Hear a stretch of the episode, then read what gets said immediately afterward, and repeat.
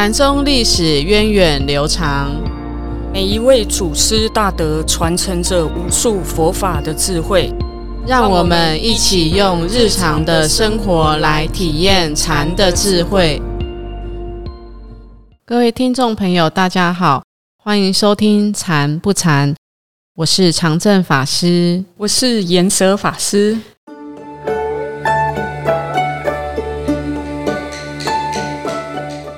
前两集我们讲了六祖慧能的故事哦，那不知道大家还记得五祖弘忍传给慧能衣钵之后，因为怕他被别人破坏，就要他向南方逃跑。嗯，那其实慧能在逃跑的过程当中发生了一件事，那这件事和五祖的另外一位弟子，也就是蒙山道明禅师有很大的关系哦。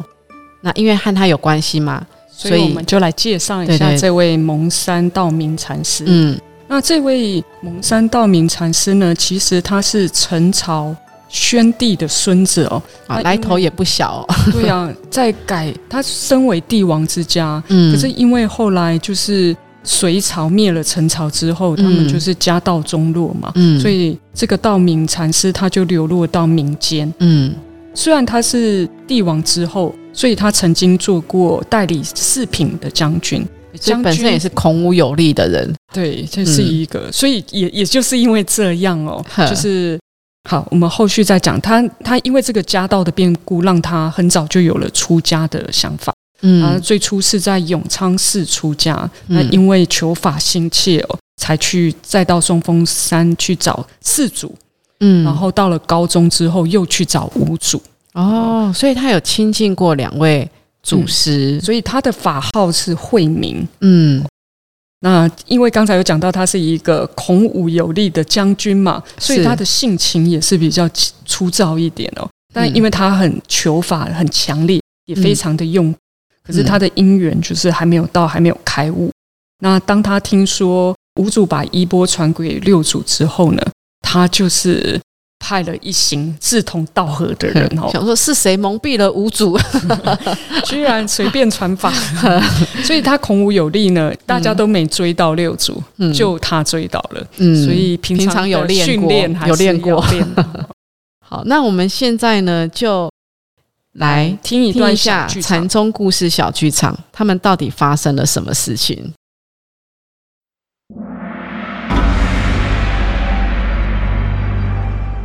禅宗故事。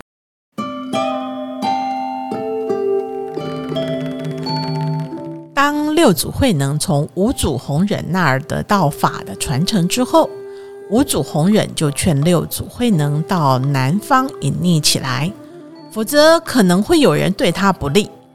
于是慧能带着衣钵来到了大禹岭。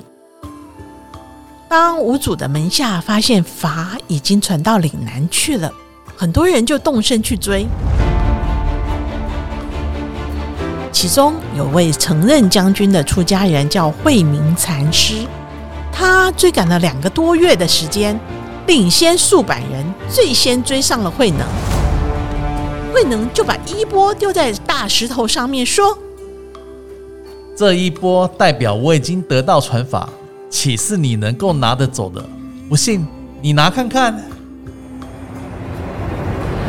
慧明看到一波，就想伸手去拿，但是就算慧明使尽了全身的力气，想要拿走一波，这一波就像山一样，依然纹风不动。慧明这才猛然有所觉悟，立刻跪下来对慧能说：“我我我我我不是为了夺取衣钵。”而是为求法而来的。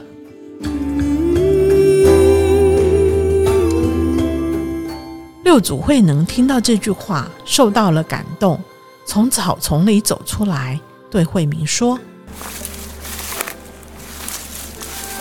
法岂是可以用暴力抢得到的？你连衣钵都抢不走，更何况是法呢？祈愿行者，您能为我开示。”你既然是为法而来，就请你先放下一切，什么都不要去想。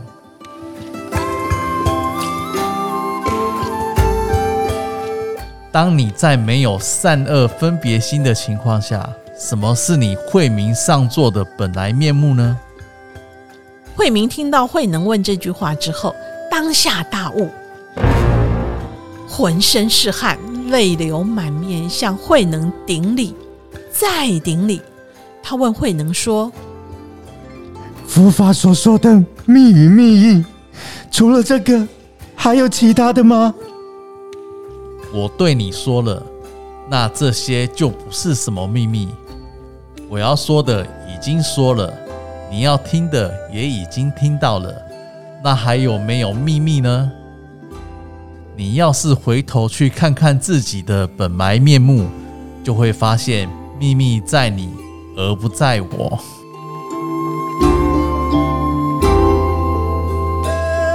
说完之后，慧明本想拜慧能为师，但是慧能却告诉他：“我们都是五祖的弟子。”应当各自护持佛法才是。然后两人各自分开。慧明后来到了蒙山弘化，为了避免与慧能的字，就改名为道明，也就是后来禅宗史上的蒙山道明禅师。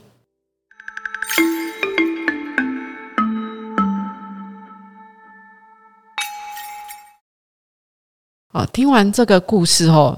让让我想到我们法鼓山园区大殿法师，你记得大殿的匾额上面写的是什么吗？本来面目。对，师傅亲自写了本来面目。因为一般的大殿都是大雄宝殿，那为什么我们是本来面目呢？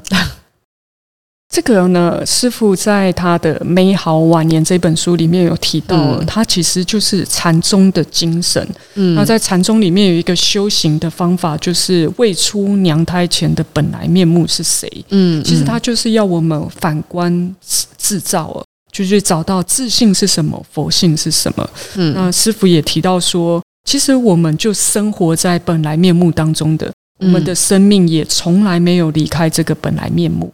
啊，所以他这个本来面目就是提醒我们要回到我们的佛性。嗯，那这个不思善不思恶，为什么会说我们就是生活在这个本来本来面目之中？这这句话怎么说的呢？其实对，呃，在楞严经里面有讲一一讲到一段呢，他说这个山河大地宇宙万象，其实闲事自心中物哦，就是我们的心呢，就含容这么多的东西。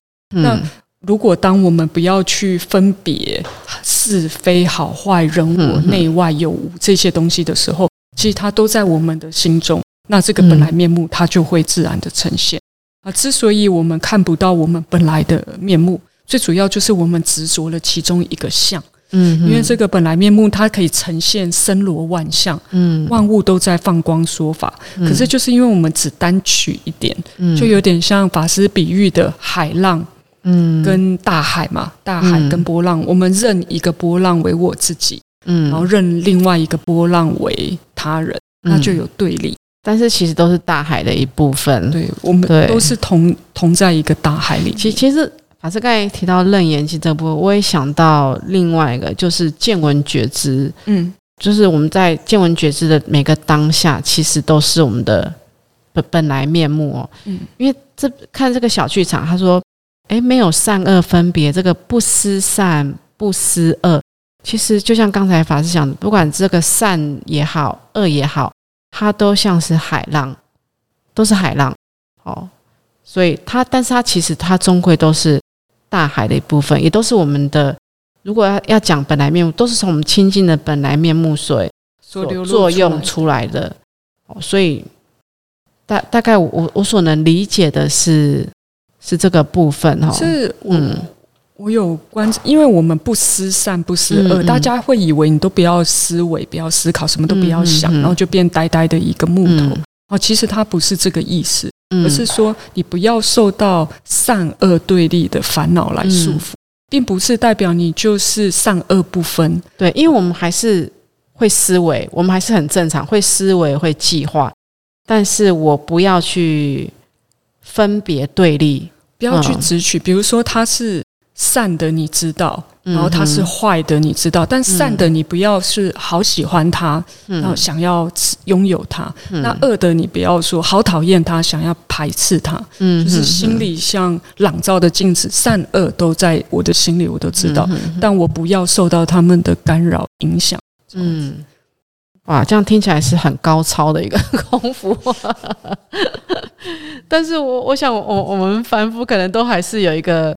还是很容易落在善恶的两两边哈。但是如果是这样的话，我们还是先修善，就是善法，就是还是要先具足，嗯，然后再来，再再把这个善跟恶放下来，并不是一开始就哎，好什么都没有了。嗯，那为为什么这个慧敏他听到慧能问他说什么是你的本来面目，他就非常有有一个醒发而大悟呢？嗯。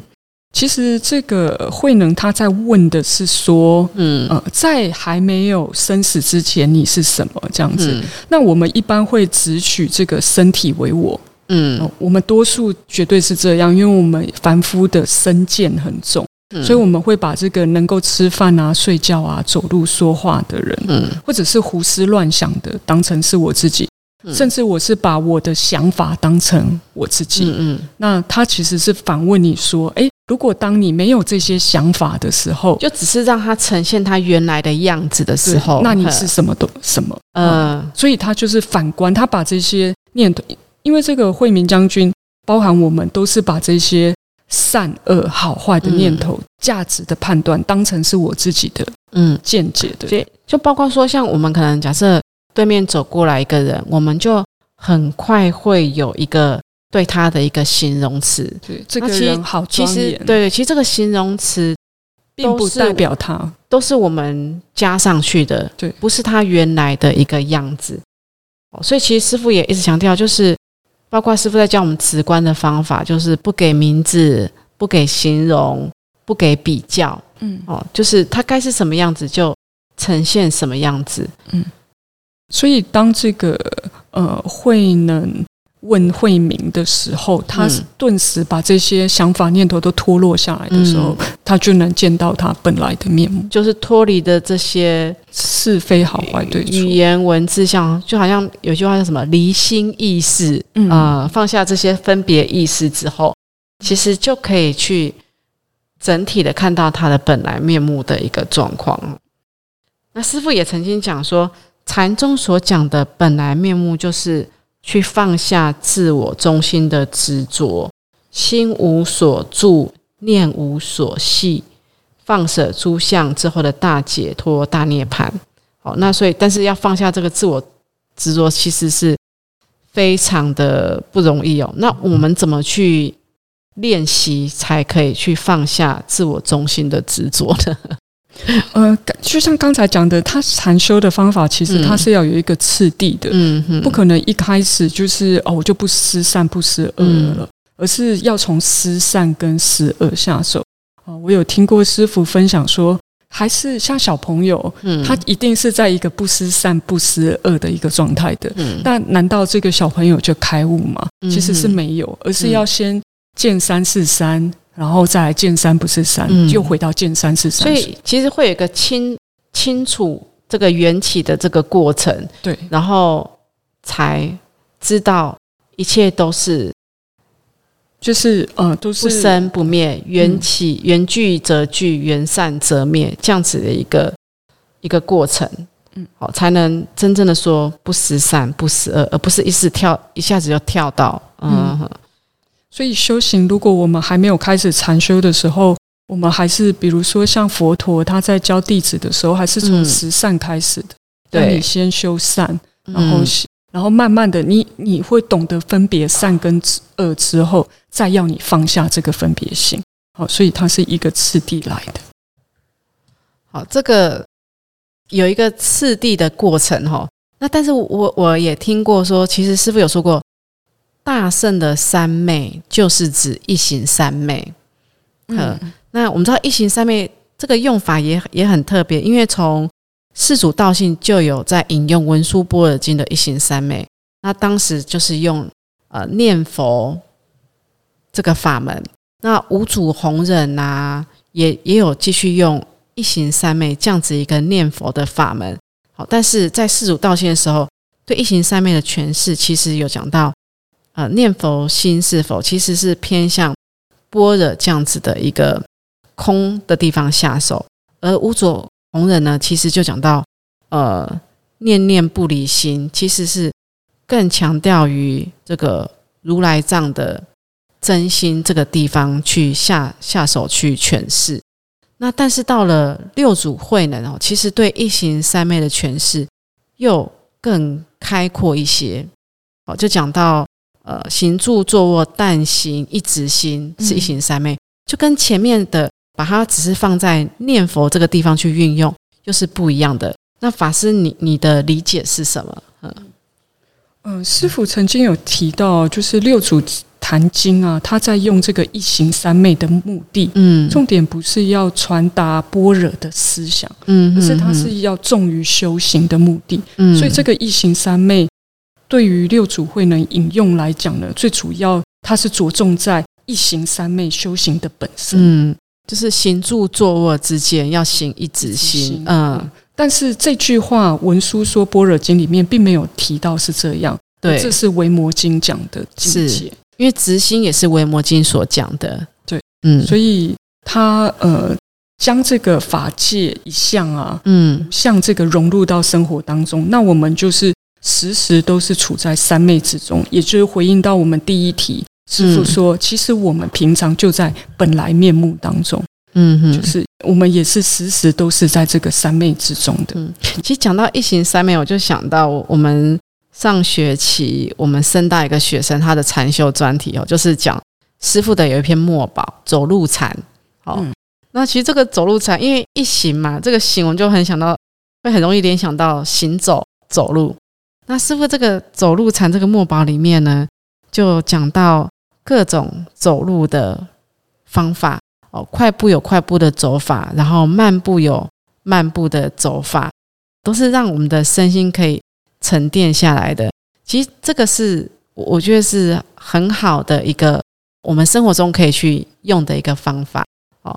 不管是行住坐卧也好，甚至我们想现代人最适合的，也许大概走路就是最常遇到的一个情境哦。我就想到，哎，我们上班的时候啊，我们在准备去上学的时候，这个走路的过程呢，其实都可以时时回到自己当下的身心状况去做一个。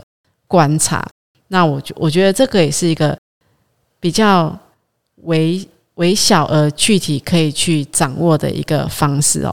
然后慢慢的去怎么去看我们生活中可以常行一直行哦。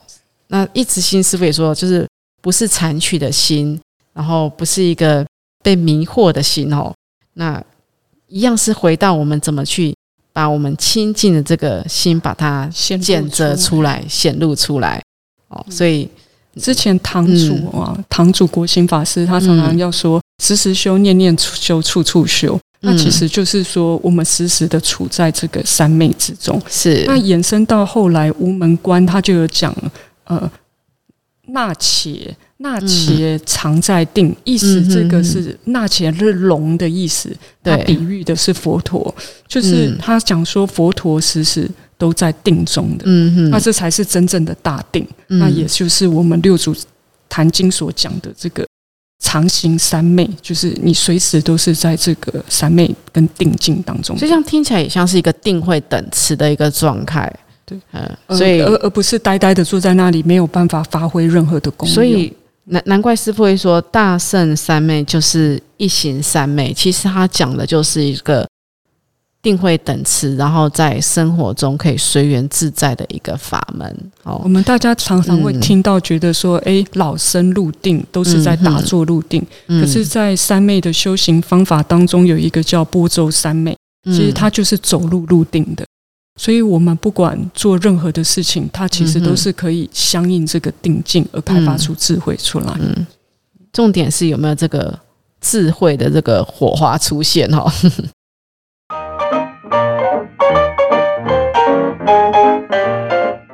好，那今天六祖慧能和蒙山道明禅师的故事，也让我们更了解禅宗讲的本来面目的意思是什么。那所以今天的收获也是非常的多。原来本来面目是我们放下自我中心执着之后的样子。虽然禅修的开悟不是这么容易，但是怎么去学习放下自我中心的执着，其实是让我们可以去慢慢的练习，把关注自己的心打开，然后去关注大众的利益，至少可以用这个方式去消融自我。好，那下一集的节目呢，我们会继续讲六祖慧能的另外一个故事，欢迎大家再继续收听，我们下个星期再见，拜拜，拜拜。